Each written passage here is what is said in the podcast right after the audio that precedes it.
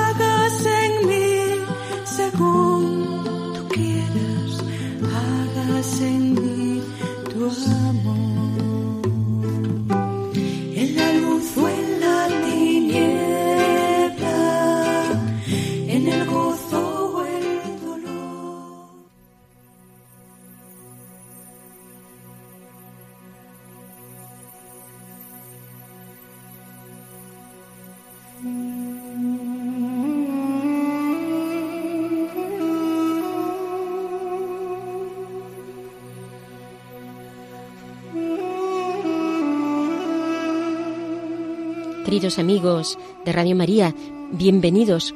Les saludamos desde nuestros estudios, como ya saben, el equipo que compone este programa de Hágase en mí según tu palabra, Marisa López. Tenemos también desde Burgos al padre Carlos Reyes Tremera, que está de vicario en la parroquia del hermano Rafael y quien les habla Inmaculada Moreno. Muchísimas gracias por estar ahí. Les recordamos que pueden establecer contacto con nosotros a través del correo electrónico hágase en mí según tu palabra arroba radiomaria.es. Repito, hágase en mí según tu palabra arroba radiomaria.es. Y les agradecemos todos esos correos de ánimo que nos mandan. Gracias de veras por estar ahí. Se lo agradecemos a nuestro oyente Alberto, que muchas veces nos manda esos, esos correos que nos ayudan a seguir predicando la palabra de Dios y a profundizar en ella. Claves para leer la Biblia.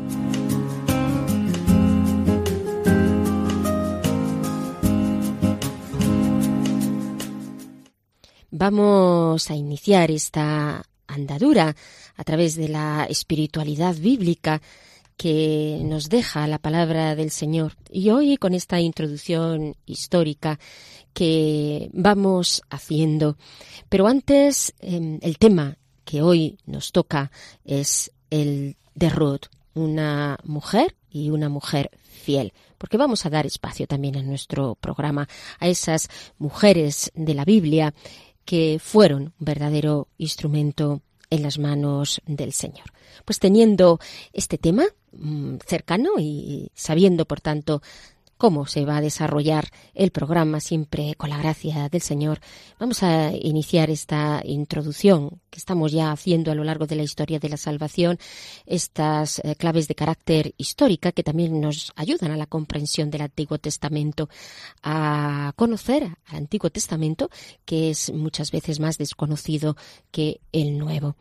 Estamos en eh, la época de la rebelión macabea, cuando después de ese dominio por parte de los reyes eh, griegos, me refiero a las dinastías de los Ptolomeos y de los Seleucidas que iban en contra del culto que se da a Yahvé, aparece una rebelión protagonizada por aquellos que querían seguir la ley del Señor.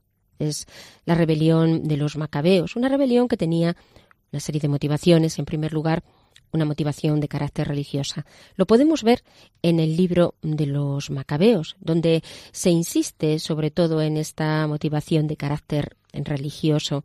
Y aquí aparece en primera de Macabeos un nombre importante que es Matatías. Matatías fue el considerado como el iniciador de aquella rebelión. Dice, aunque todas las naciones que forman el imperio del rey le obedezcan hasta abandonar cada uno el culto de sus padres y acatar sus órdenes, yo, mis hijos y mis hermanos nos mantendremos en la alianza de nuestros padres. si nos fijamos, esta convicción de seguir la ley de Israel, de Abraham, de Isaac, de Jacob, puesto que la ley es la palabra de Dios, los preceptos de Dios, a pesar de la persecución, a pesar de que murieron muchos en esa persecución, nos está mostrando el convencimiento profundo de estas personas en la lucha y en la defensa por el nombre de Dios. Por eso esta motivación religiosa está aquí en la base de esta rebelión macabea.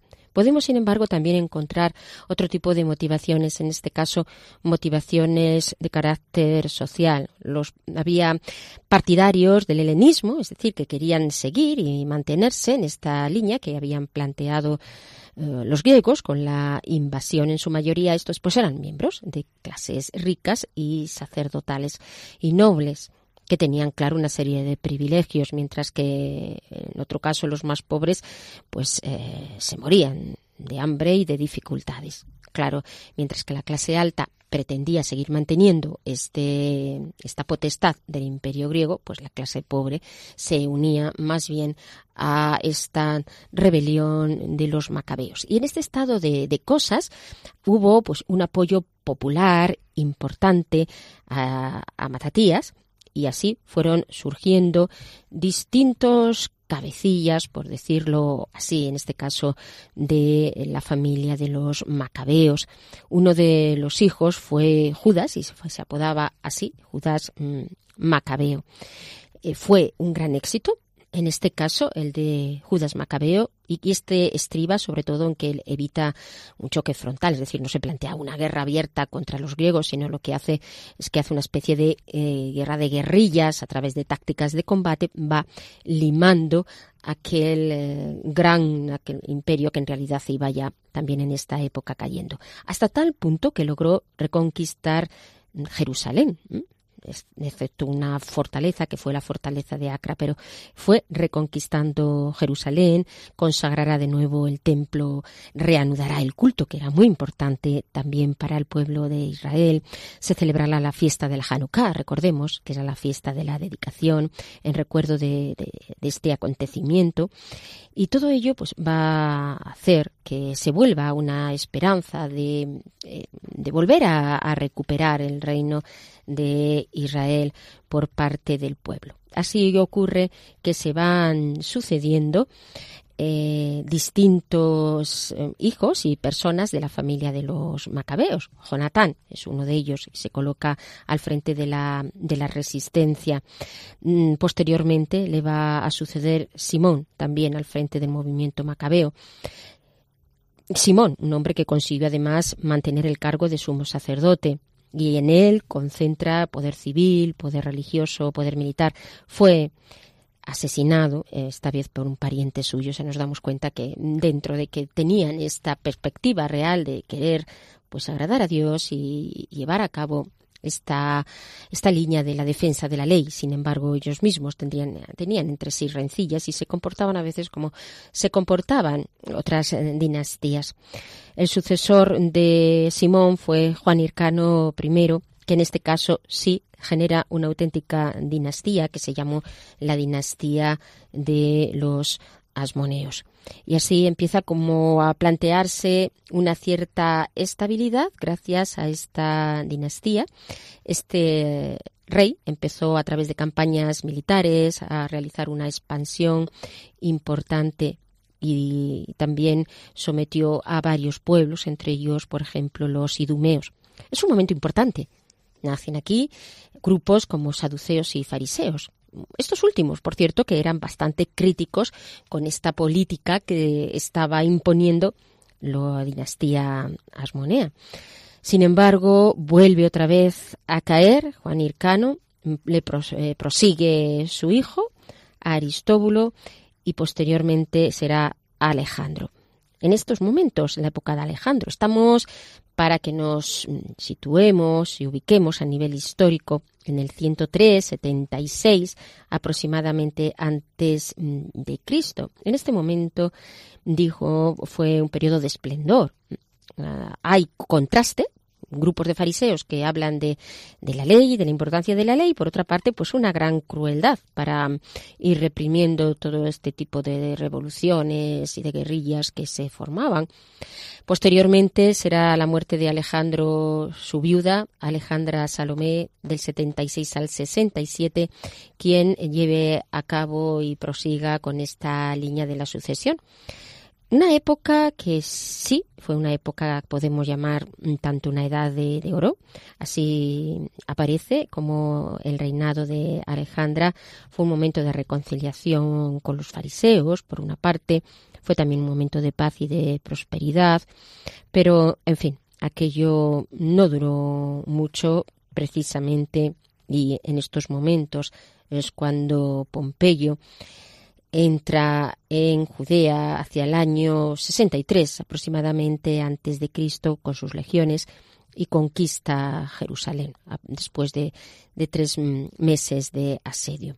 Es curioso como, por ejemplo, el historiador romano Tácito no recuerda el estupor de Pompeyo, ¿no? cuando al entrar en el templo del dios invisible lo encontró vacío, sin ninguna imagen sagrada, lo cual, pues claro, resultaba incomprensible para los romanos aquellos que eran eh, los que tenían tantos dioses como para entrar en un templo y no encontrar ninguna imagen, no encontrar ninguno.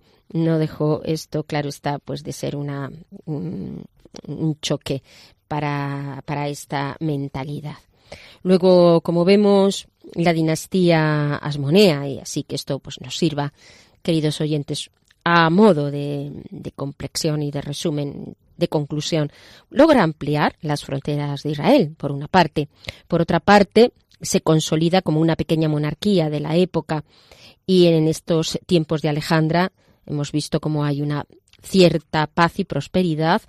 Sin embargo, acabará después imponiéndose Roma con esta conquista que hace el general Pompeyo, como el señor, ¿verdad?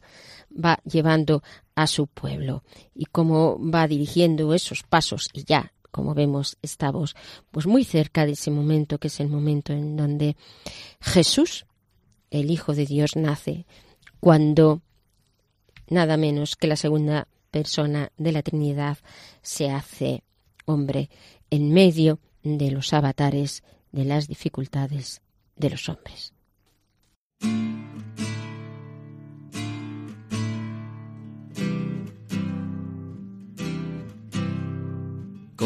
Podré agradecer tanta bendición?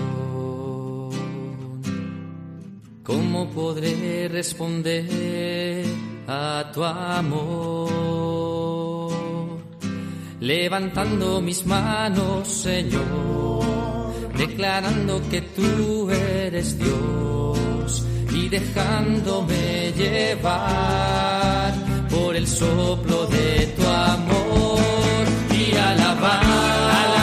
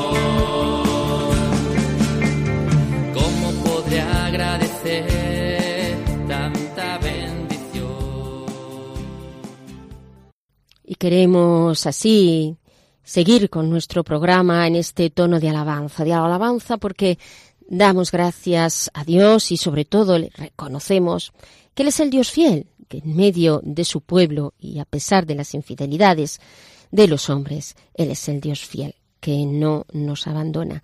¿Cómo podremos agradecer tanta bendición, tanto don, sino reconociéndole como el Señor de todo? Y vamos, queridos oyentes, a pasar a la lectura del texto bíblico. Ya les comentaba al principio del programa cómo íbamos a centrarle en este caso en Ruth. Estamos siguiendo y viendo algunas pinceladas a nivel histórico en la primera parte para que esto nos ayude a situarnos, pero luego nos fijamos en un personaje en concreto. En este caso tenemos a Ruth, una mujer fiel. Y vamos a leer el texto. Escuchamos a, Marisa, que nos lee el texto de Ruth del capítulo 1 de este libro. Escuchamos.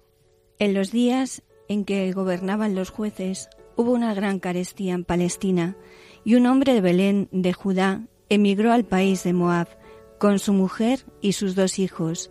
Él se llamaba Elimelech, su esposa Noemí y sus dos hijos Maglón y Quilión, todos de Belén de Judá.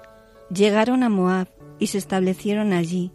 Murió Elimelech, marido de Noemí, y quedó ella sola con sus dos hijos, que se casaron con dos moabitas. Una se llamaba Orfa y la otra Ruth. A los diez años murieron también Maglón y Quilión, y Noemí se quedó sin hijos y sin marido. Noemí salió de Moab con sus dos nueras para volver a su patria, pues había oído que el Señor se preocupaba de su pueblo, dándole de comer. Salió con sus dos nueras del lugar de, su emigración y de camino hacia la tierra de Judá les dijo, Ea, volveos a casa de vuestra madre, que el Señor tenga con vosotros la misma fidelidad que habéis tenido con nuestros difuntos y conmigo. El Señor os conceda la paz en la casa de un nuevo marido. Y las besó. Entonces ellas se echaron a llorar y le dijeron, No, iremos contigo a tu pueblo. Noemí insistía, Volveos, hijas mías, ¿por qué queréis venir conmigo? Yo ya no podré tener más hijos que puedan ser vuestros maridos. Ellas se echaron nuevamente a llorar. Después, Orfa besó a su suegra y volvió a su pueblo, pero Ruth se echó en brazos de Noemí. Noemí le dijo, Mira, tu cuñada vuelve a su pueblo y a su Dios. Vete tú también con ella. Ruth le respondió, No insistas más en que te deje, alejándome de ti. Donde tú vayas, iré yo. Donde tú vivas, viviré yo. Tu pueblo será mi pueblo, y tu Dios será mi Dios. Donde tú mueras, yo moriré, y allí quiero ser enterrada.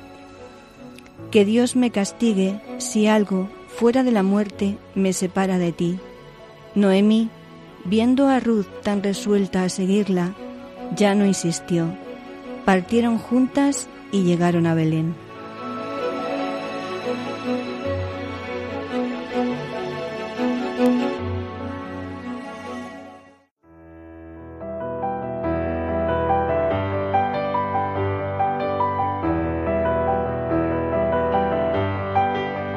Dios al encuentro del hombre.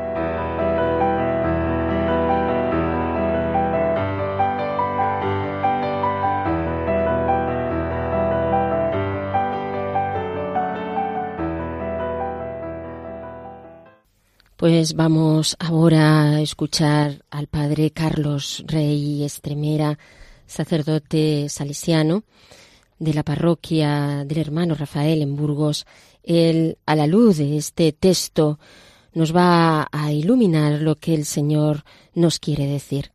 Escuchamos. Estimados oyentes de Radio María, un saludo muy afectuoso a todos. Sed muy bienvenidos a nuestro programa. Concluida nuestra presentación del pueblo de Israel, comenzamos hoy una nueva serie de programas en los que damos un giro de timón. ¿A qué me refiero con esta expresión? A que en vez de hablar de personajes bíblicos masculinos, vamos a hablar de personajes bíblicos femeninos. Ya lo hicimos una vez, refiriéndonos a Sara, esposa de Abraham, y Agar, esclava de Sara, y lo volvemos a hacer ahora presentando a tres mujeres de gran valor, Ruth, Judith y Esther, que además dan su nombre a los libros bíblicos que cuentan su historia. Sean estos programas un gesto de agradecimiento y un homenaje a tantas mujeres del pasado y sobre todo del presente, que en la sencillez de su vida ordinaria, sin grandes gestas o gestos que contar, han contribuido o contribuyen todavía al bien de sus familias, pueblos y naciones. Son tantas que sería imposible nombrarlas a todas. Pero seguro que tú, querido oyente, eres capaz de recordar el nombre de algunas de ellas que tú incluirías en tu particular lista de grandes mujeres. ¿Quiénes son? ¿Tu madre? ¿Tu hermana? ¿Una conocida? ¿Una religiosa? Una misionera? Piensa por un momento en ellas, nómbralas y agradece a Dios por ellas. ¿Cómo comenzar estos programas dedicados a estas tres mujeres? Pienso que un buen modo de hacerlo es repasando los nombres de muchas otras que también aparecen en la Biblia. Nombro solo algunas, aquellas que juzgo que más os pueden sonar o que puede que conozcáis, queridos oyentes. Todas ellas han dejado su huella en, en la historia, lo mismo que tantas y tantas otras mujeres las han dejado a lo largo de los siglos, y cuyo nombre no ha quedado registrado en los libros, pero sí en las vidas de quienes las conocieron. He aquí los nombres de algunas mujeres bíblicas. Eva, la primera mujer, Sara, esposa de Abraham, Agar, esclava de Sara, la mujer y las hijas de Lot, Rebeca, esposa de Isaac, Lía y Raquel, esposas de Jacob, las comadronas de Egipto, que se negaron a secundar la orden del faraón de no asistir a las mujeres hebreas que daban a luz, María, hermana de Moisés, Séfora, esposa de Moisés, Rahab, prostituta de Jericó, Débora, profetisa y guerrera, Ana, madre de Samuel, Micol, hija de Saúl y esposa de David, Betsabé, esposa de Urías eritita y después de David, Tamar, hija de David, Abisag, la sunamita que asiste y cuida a David en su vejez, las dos mujeres que se disputan el hijo ante Salomón, la reina de Saba, la vida de Sarepta en tiempos de Elías, Jezabel, esposa de Ahab, que mandó lapidar a Nabot para arrebatarle su viña, la viuda socorrida por Eliseo, la sunamita hospitalaria de Eliseo, Sara, esposa de Tobías, la madre de los siete hijos martirizados en el segundo libro de los Macabeos, la enamorada del cantar de los cantares, Susana, de gran belleza y fiel a Dios, Gomer, esposa infiel y rescatada de Amós, y muchas otras. En el Nuevo Testamento, María de Nazaret, madre de Jesús, Isabel, madre de Juan el Bautista, la profetisa Ana, la samaritana del pozo de Sicar, la suegra de Pedro, la viuda de Naín, las mujeres que siguen a Jesús, la hija de Jairo, la hemorroísa, la sirofenicia que tiene una hija maltratada por un demonio, la adúltera, Marta y María, hermanas de Lázaro, las cinco vírgenes prudentes y las cinco necias de la parábola, las hijas de Jerusalén que lloran por Jesús que va a ser crucificado, María de Cleofás, María testigo del resucitado, Tabita de la comunidad de Jafa, Priscila, mujer de Águila, de Áquila, ambos amigos de Pablo y muchas otras. Al nombrarlas hacemos referencia a la memoria viva de estas y tantas otras mujeres que en la Biblia y en la historia dejaron su impronta. Pues bien, estimados oyentes, hecho este breve recorrido histórico bíblico, comencemos nuestro recorrido hablando de Ruth. Después de las tenebrosas y dramáticas páginas del libro de los jueces, encontramos en la Biblia un remanso de serenidad. El breve libro de Ruth. Este libro nos habla del matrimonio formado por Elimelech y Noemí, habitantes de Belén, que tienen que emigrar al territorio de Moab, situado en la actual Jordania, por la escasez de alimentos en su tierra natal. Allí sus dos hijos varones, Maglón, que significa debilidad, y Quilión, que significa caducidad, se casan con dos mujeres moabitas, Orfá, que significa la que da la espalda, y Ruth, que significa amiga. Poco tiempo después muere el marido de Noemí, Elimelech, y años después fallecen también sus dos hijos, quedándose ella sola con sus dos nueras. A partir de aquí, la historia se vuelve relato de mujeres.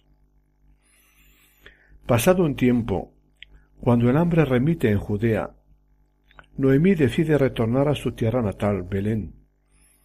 Pero antes recomienda a las dos nueras que regresen a sus hogares paternos en Moab, su tierra de origen. Orfa acepta, pero Ruth se niega, decidiendo acompañar a su suegra y asumiendo como propio a su Dios y a su nación. En un gesto de fidelidad personal, Ruth no quiere ni puede dejar sola a la madre de su difunto esposo. Respondió Ruth a Noemí, no insistas en que te abandone y me separe de ti, porque donde tú vayas yo iré, donde habites habitaré. Tu pueblo será mi pueblo y tu Dios será mi Dios. Donde tú mueras moriré y allí seré enterrada. Que Yahvé me dé este mal y añada este otro todavía, si no es tan solo la muerte lo que nos ha de separar. Con estas palabras Ruth hace una magnífica declaración de amor hacia su suegra Noemí, y desde este momento su destino se une íntimamente al de ella, en un gesto de fidelidad, condescendencia, ternura y cariño que Dios recompensará posteriormente. Este gesto de Ruth tiene un especial valor en el contexto histórico del momento, pues va en contra del pensamiento dominante de la época que prohíbe los matrimonios de judíos con mujeres extranjeras, como era el caso de Orfá y de Ruth, casadas con los hijos de Noemí de origen judío, y mandaba expulsar de la comunidad judía a las esposas extranjeras, como era Ruth, que habitaba en Judea con Noemí. En contra de esta mentalidad, este relato nos transmite la fidelidad ejemplar de Noemí pero sobre todo la de Ruth, una moabita que deja su casa, su tierra, su religión y su identidad nacional para acompañar a la madre judía de su difunto esposo, también el judío, en un camino de solidaridad extrema, de compromiso, convivencia y unión familiar que supera todas las diferencias nacionales, religiosas y sociales. Nos hallamos en un tiempo en que muchos se posicionaban en contra de las mujeres extranjeras. Pues bien, en este contexto de rechazo absoluto a las mismas, el autor de este relato popular presenta la historia de dos mujeres de países diferentes que rompen este dogma sagrado y viven desde una perspectiva de fidelidad y alianza femeninas. La judía Noemí es una mujer sabia que se deja querer y acoger por su nuera moabita, por su nuera moabita, cuando ella y su marido tienen que mirar a Moab, y que a su vez la introduce en la trama de la vida judía cuando ambas vuelven a Belén, sorteando todos los impedimentos legales que pudiera haber para ello. Por su parte, Ruth, la moabita, acompaña a su suegra por amor y, por fidelidad a su difunto esposo. Un amor y una fidelidad que están por encima de todas las normas nacionales y legales. En ese fondo se inscribe la trama de este libro. Sobre las leyes de separación vigentes en la época, el autor de esta historia sabe que hay otras leyes familiares de vinculación personal. Llegado el tiempo de la cosecha, Ruth, igual que otras mujeres judías, va a los campos del rico Booz a recoger las espigas sobrantes de los campos de la siega, quien se preocupa de ella y la protege, de manera que Ruth puede alimentar a su suegra Noemí, que por su parte pertenece a la misma familia de Booz, por lo que éste podía ejercer el derecho de rescate sobre la joven viuda, es decir, que tenía derecho por ley de casarse con ella. Acabada la cosecha, llega el tiempo de la trilla, momento de fiesta y alegría en el que se trabaja, se come y se duerme en el campo, dando gracias a Dios por la cosecha. Es entonces cuando Noemí recuerda a Ruth el derecho de rescate de Booz, es decir, de casarse con ella, y le instruye para que se acueste una noche a sus pies y le proponga ejercer el mencionado derecho de rescate y acogerla como su mujer. Boaz comprueba que no hay otro pariente más próximo que él que desee, que desee tomarla por esposa y contrae matrimonio con ella. Como fruto de este matrimonio nace Obed, que va a ser el abuelo del rey David, dando a entender que el rey David tenía ascendencia moabita, es decir, extranjera. El cariño y el afecto de esta mujer extranjera por su suegra y su empeño por garantizar la descendencia a la familia hebrea en la que se ha integrado, convierten a Ruth en un personaje de novela lírica. Lo mismo sucede con Noemí, la suegra afectuosa, solícita, dispuesta a defender a su nuera en medio de los avatares y las inquietudes de la vida. La extranjera moabita, fiel al Dios de los hebreos y a su ley, demuestra cómo solamente el amor es capaz de superar las diferencias. Lo que contrasta con la estricta prohibición de los matrimonios con mujeres extranjeras. Ruth es un libro que se sitúa contra esta prohibición. El libro de Ruth es una verdadera corriente de brisa universalista. En él se describen las peripecias de una familia formada por personajes singulares. Los dos hijos varones, cuyos nombres significan debilidad y caducidad, representan lo efímero, mientras que los valores permanentes y continuos aparecen encarnados en los personajes femeninos. Ruth es una breve pero hermosa historia popular que desfila ante nuestros ojos a través de unos personajes profundamente humanos, sencillos y entrañables.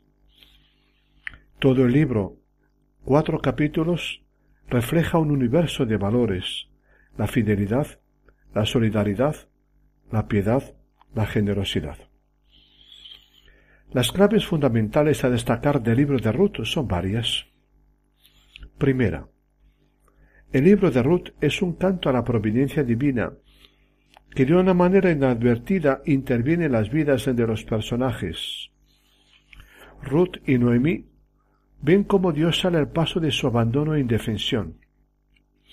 Noemí a través de la lealtad y el amor filial de Ruth, y ésta a través del amor del generoso Booz, verdadero recompensa de Dios a su fidelidad y abnegación para con su suegra. Se descubre así que Dios no abandona a los suyos, sino que es providente y no deja indefenso a nadie. Se descubre también que quiere realizar esta tarea de cuidado y solicitud por medio de la lealtad y la fidelidad de las personas. Ruth en el caso de Noemí y Booz en el caso de Ruth. Segundo, la historia de Ruth es una historia de consolación escrita hacia finales del destierro en Babilonia, el período más dramático de la historia de Israel, y orientada a quienes podían encontrar en la situación de Ruth y Noemí un reflejo de la suya propia como un espejo del propio destierro y de la vida en tierra extranjera. En consecuencia, sería como una invitación a confiar en el rescate inminente por obra de Dios que redime al pueblo. Consolad, consolad a mi pueblo, dice el segundo Isaías, el profeta que describe o que escribe en el, en el destierro. Cuando no hay razones objetivas para la esperanza, brota la voz profética que anuncia el gozo y el consuelo que llega del Señor. Tercera clave. El libro de Ruth es una obra de carácter universalista, escrito para contrarrestar la corriente exclusivista y rigorista que prohibía los matrimonios con extranjeros y mandaba expulsar de la comunidad judía a las esposas extranjeras.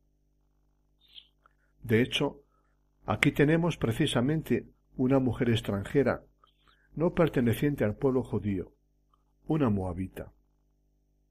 Cuarta clave. Y por último se puede pensar que se escribió para explicar el presunto origen moabita de David que se insinúa en el primer libro de Samuel, donde David encomienda a sus padres al rey de Moab. Según esta corriente de opinión, David tendría una ascendencia moabita, pero la tendría a través de una mujer ejemplar que se abra al judaísmo para integrarse religiosa, social y políticamente dentro de una familia de la tribu de Judá. Esta es la historia de Ruth. ¿Qué os ha parecido? Admirable, ¿verdad? Qué grandeza, qué generosidad, qué fidelidad. En situaciones semejantes o muy diversas, miles y miles de mujeres también lo son. Es posible que el relato de luz te haya refrescado la memoria y te surja ahora alguna mujer que has conocido y que no has recordado al inicio de mis palabras. Nómbrala, revive alguno de los momentos vividos con ella y agradece, agradece a Dios que en su misericordia se ha hecho presente en tu vida a través de una mujer. Nuestros dos próximos programas los dedicaremos a otro personaje bíblico femenino, Judith. No te olvides de conectarte a Radio María dentro de dos semanas en este mismo horario, ¿vale? Un gran abrazo a todos y a cada uno de vosotros, mis queridos oyentes. Muchísimas gracias, Padre Carlos. Les recuerdo que estamos en el programa de Hágase en mí, según tu palabra, que hoy tratamos a Ruth como mujer fiel, nos centramos en este, en este personaje y le damos gracias al Padre por esta lección que ha sabido sacar de esta mujer, una lección que nos hace fiarnos de la providencia del Señor y que nos consuela y nos muestra un mensaje de apertura y de universalidad. Escuchamos al Señor en su palabra. Shema Israel.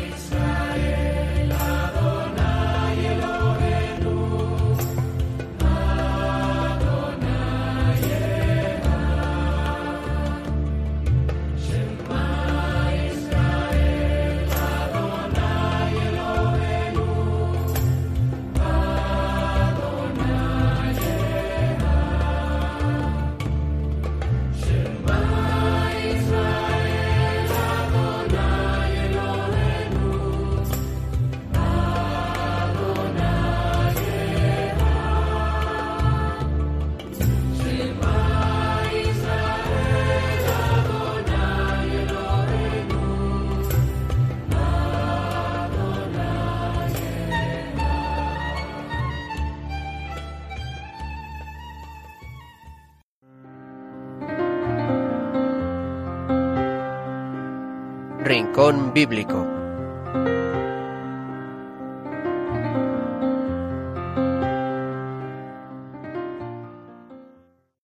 Y queridos oyentes, Vamos ahora a pasar a, esta pequeña tertulia a la que les invitamos también a ustedes participar de forma indirecta a través de sus correos, si así, así, así lo desean, si así lo quieren.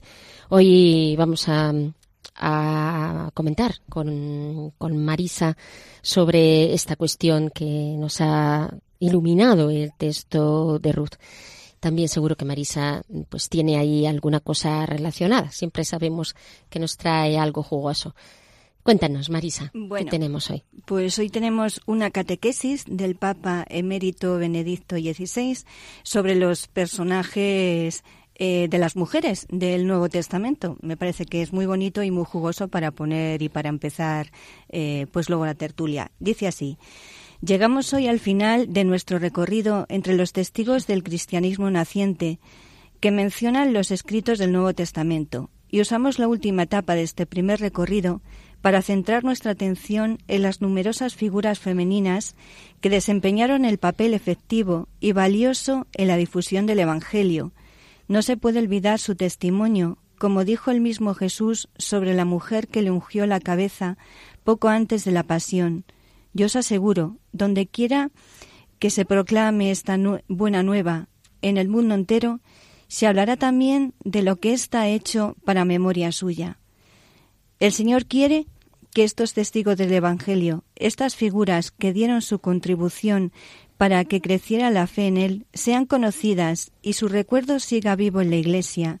Históricamente podemos distinguir el papel de las mujeres en el cristianismo primitivo durante la vida terrena de Jesús y durante las vicisitudes de la primera generación cristiana. Ciertamente, como sabemos, Jesús escogió entre sus discípulos a doce hombres como padres del nuevo Israel, para que estuvieran con él y para enviarlos a predicar.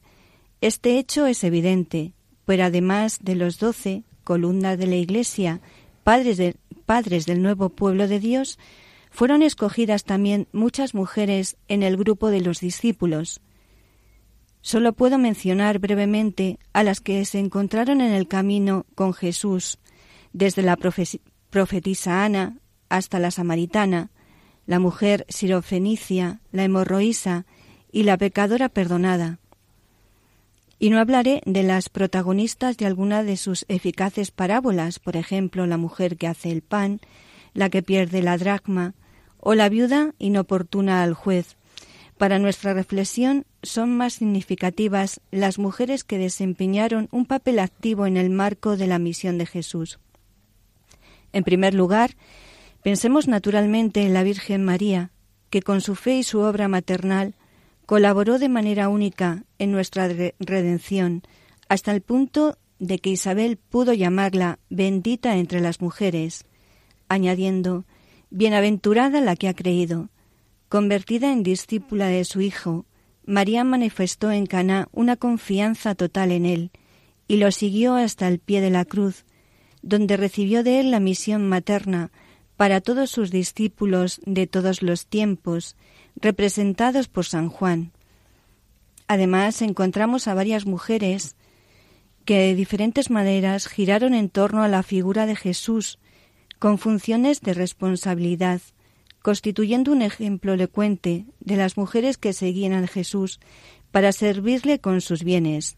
San Lucas menciona algunos nombres, María Magdalena, Juana, Susana y otras muchas. Asimismo, el Evangelio nos informa de que las mujeres, a diferencia de los doce, no abandonaron a Jesús a la hora de la pasión, entre estas destacadas se destaca en particular la Magdalena, que no solo estuvo presente en la pasión, sino que se convirtió también en el primer testigo y heraldo del resucitado. Precisamente a María Magdalena, Santo Tomás de Aquino, le da el singular calificativo de apóstol de los apóstoles, dedicándole un bello comentario. Del mismo modo que una mujer había anunciado al primer hombre palabras de muerte, Así también una mujer fue la primera en anunciar a los apóstoles palabras de vida. En el ámbito de la Iglesia primitiva, La presencia femenina tampoco fue secundaria. No insistimos en las cuatro hijas del diácono Felipe, cuyo nombre no se menciona, residentes en Cesarea, todas ellas, como dice San Lucas, del don de profecía, es decir, de la facultad, facultad de hablar públicamente bajo la acción del Espíritu Santo. Debemos a San Pablo una documentación más amplia sobre la dignidad y el papel eclesial de la mujer. Toma como punto de partida el principio fundamental según el cual, para los bautizados, ya no hay judíos ni griegos, ni esclavos ni libre, ni hombre y mujer.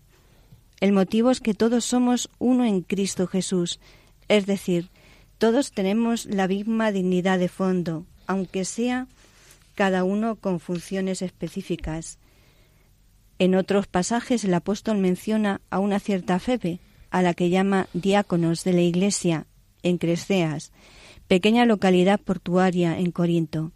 Aunque en aquel tiempo ese título todavía no tenía un valor ministerial específico de carácter jerárquico, demuestra que esa mujer ejercía verdaderamente un cargo de responsabilidad en favor de la comunidad cristiana. San Pablo pide que la reciban cordialmente y la ayuden en cualquier cosa que necesite, y después añade, pues ella ha sido protectora de muchos, incluso de mí mismo. En síntesis, la historia del cristianismo hubiera tenido un desarrollo muy diferente si no se hubiera contado con la aportación generosa de muchas mujeres. Por eso, como escribió mi venerado y querido predecesor Juan Pablo II en la Carta Apostólica Mulieres Dignitatem, la Iglesia da gracias por todas las mujeres y por cada una. La Iglesia expresa su agradecimiento por todas las manifestaciones del genio femenino aparecidas a lo largo de la historia en medio de los pueblos y de las naciones. Da gracias por todos los carismas que el Espíritu Santo otorga a las mujeres en la historia del pueblo de Dios, por todas las victorias que debe a su fe, esperanza y caridad. Manifiesta su gratitud por todos los frutos de santidad femenina. Pues sí, aquí tenemos como el Papa, ¿no? Está expresando eh, y reconociendo en el fondo pues eh, toda una aportación de que la mujer ha ido haciendo también a la, a la iglesia no yo encuentro cuando se contempla a estas mujeres pues los rasgos específicos de lo que significa la aportación que hace la mujer. Siempre podemos entrar en tópicos o en generalizaciones pero sí que hay yo creo algunas cosas que, que están ahí presentes no por ejemplo eh, a la hora, por ejemplo, de, recordar mm, a los apóstoles, las mujeres siempre seguían a Jesús con una libertad muy especial. Mm, eh, frente a una sociedad que las mm, discriminaba claramente, sin embargo ellas seguían al Señor muy de cerca y, con, con, mucha libertad y con mucha valentía, cosa que no niegan en ningún momento los mismos evangelios, que describen cómo estaban ahí las mujeres en la cruz, ¿no? Y, no estaban los, los apóstoles, quizá Juan, pero la cosa pues no, no parece que, que, estuvieran ellos allí sino que estaban ahí las, las mujeres, ¿no? Mm, en Ruth, hoy vemos, por ejemplo, el personaje de Ruth, que es muy entrañable este, este personaje, como es una mujer fiel que, que sigue arriesgándose y valiente, se arriesga, ella que era moabita y que era extranjera, sin embargo se arriesga a conocer a, a ese Dios mm, de Israel, que, era un Dios desconocido, por fidelidad también a, Noemí. Y, y como inteligentemente mm, consigue además pues casarse con el, con el hombre al cual eh, mm, eh, ella, ella quería, ¿no? a través de, pues de, de, esa, de ese consejo que también le, le da la misma, la misma Noemí, ¿no?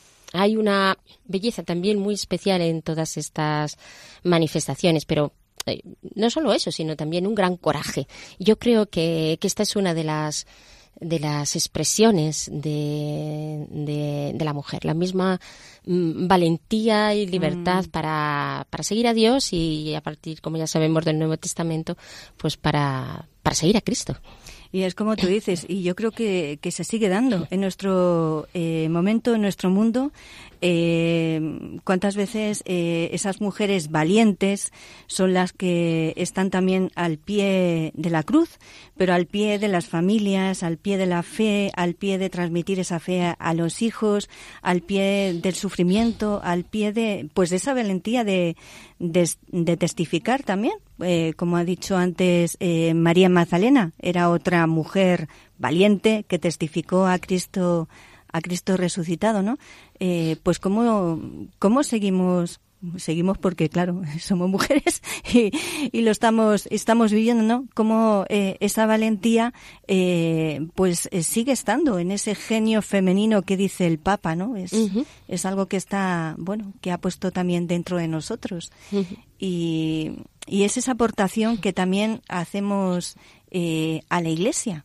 Siempre hay esa aportación que ni mejor ni peor, simplemente es complementaria. Tenemos que, tener ese papel, pues que también eh, el Señor nos ha dado para realizarlo. Esto es así. Yo creo que también tenemos mucho camino que hacer en la Iglesia en relación a esta a esta cuestión, ¿no? Porque los principios están claros, pero eh, creo que deberíamos de dialogar mucho a todos los niveles, hombres y mujeres, que componemos la, la Iglesia para unos y otros a aportarnos desde el Señor lo que el Señor nos quiere iluminar, porque nos ha hecho así y así quiere que, caminemos. Es muy bonito a veces ver en la, en la vida de los santos, ¿no? Mm. Como hay, pues, eh, hombres que, y mujeres. Una mujer que tiene cerca un hombre y un hombre que tiene cerca una mujer. En el, y ya no estoy hablando, por supuesto, pues de, en este caso, pues de una relación matrimonial, sino de una relación espiritual. Mm. Y cómo, eh, cómo Dios le, les aporta uno y a otro, ¿no? Y bueno, pues voy a nombrar dos casos quizá de los más representativos, como son San Francisco y Santa Clara, o como son San Juan de la Cruz y, Santa, Teresa. ¿no? Y, pues, por ejemplo, dos ejemplos de los más representativos, digo, pero, mm. pero mm, son más, ¿no? Podemos ver a Kiko Arguello y a, Carmen, por mm. ejemplo, si queremos un ejemplo actual, ¿no? Que pues ya sabemos que el Señor pues ya, ya la tendrá en su gloria, pero así podemos realmente ver cómo esta, este complemento hace que enriquezca muchísimo más y que dé un empuje mayor, un empuje mayor, ¿no? Yo creo que es una cuestión también que debemos a veces de revisar por parte de unos o por parte de otros. Eh, cómo caminamos también en esta apertura sin prejuicios y, y desde, desde esta libertad y por otra parte, pues mm, desde esta fluidez que debía de haber mucho más, ¿no? yo creo que por aquí podríamos ir caminando, eh, caminando más a, todos los niveles, ¿no? De compartir a nivel teológico, a nivel espiritual y, toda la riqueza que, toda la riqueza que el Señor pone en, todos los, los, campos y no hacer como demasiados separaciones, demasiadas separaciones, ¿no? la mujer aquí, el hombre aquí pues mm, yo creo que este es un camino que debemos de, desde la palabra de Dios, desde la obediencia al magisterio de la Iglesia, pero un camino que, debemos de ir mm, trabajando, trabajando, trabajando, orando, orando y, es verdad que quitando muchos prejuicios como, como nos puede pasar en muchas circunstancias. Además que mm, yo quiero, yo creo que ese camino es, que es querido por Dios y cada vez más se va, nos vamos abriendo más a pues esa dimensión que la Iglesia eh, se va abriendo y nos vamos abriendo, que está desde siempre, pero que, que bueno, que todo ese camino, pues eh, a veces también es una novedad que tenemos que ir, eh, bueno, pues con nuestras luces y con nuestras sombras, pero estando, ¿no? Porque el Señor también lo quiere. Pues lo vamos a pedir al Señor y, y a su Espíritu.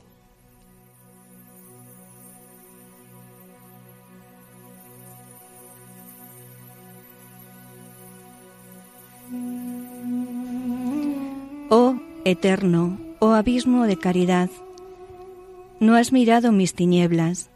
Ya antes de crearnos, tu mirada está sobre nosotros. Mi dulce Señor, oh mi amor, oh Dios eterno, oh abismo de caridad, como el ciervo anhela el agua viva de las fuentes, mi alma desea verte de verdad, mi dulce Señor, oh mi amor, oh Dios eterno, oh abismo de caridad. Por tu luz he conocido la luz. En ti he encontrado la caridad, mi dulce Señor, oh amor mío, oh Dios eterno, oh abismo de caridad. Vísteme, vísteme de ti, oh verdad eterna, mi dulce Señor, oh amor mío, me postro con todo el corazón ante ti, Señor. No me abandones a mi voluntad, tú que has hecho tanto por mí.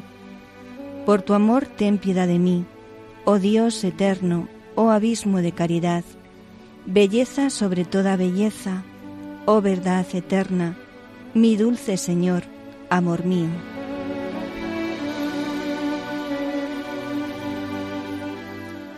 Hermosa oración de Santa Catalina de Siena, también esta gran mujer que con mucha valentía supo unir la Iglesia en un momento muy difícil. Señor Jesús, belleza sobre toda belleza, haz que quedemos deslumbrados de esta hermosura eterna, de tu hermosura. No nos abandones a pesar de nuestras dificultades, errores e infidelidades. Tú que eres la luz, tú que sabes que nuestra alma te anhela, oh Dios eterno y abismo de caridad y de profundidad. Sosténnos siempre en tu mirada de amor y de misericordia, para que podamos contemplar tu rostro y correr pronto hacia ti. Amén. Pues queridos oyentes, con esta oración terminamos el programa de hoy que hemos dedicado a Ruth, mujer fiel. Ya saben que si lo desean pueden establecer contacto con nosotros a través del correo electrónico hágase en mí, según tu palabra, arroba radiomaria.es. Hasta el próximo programa.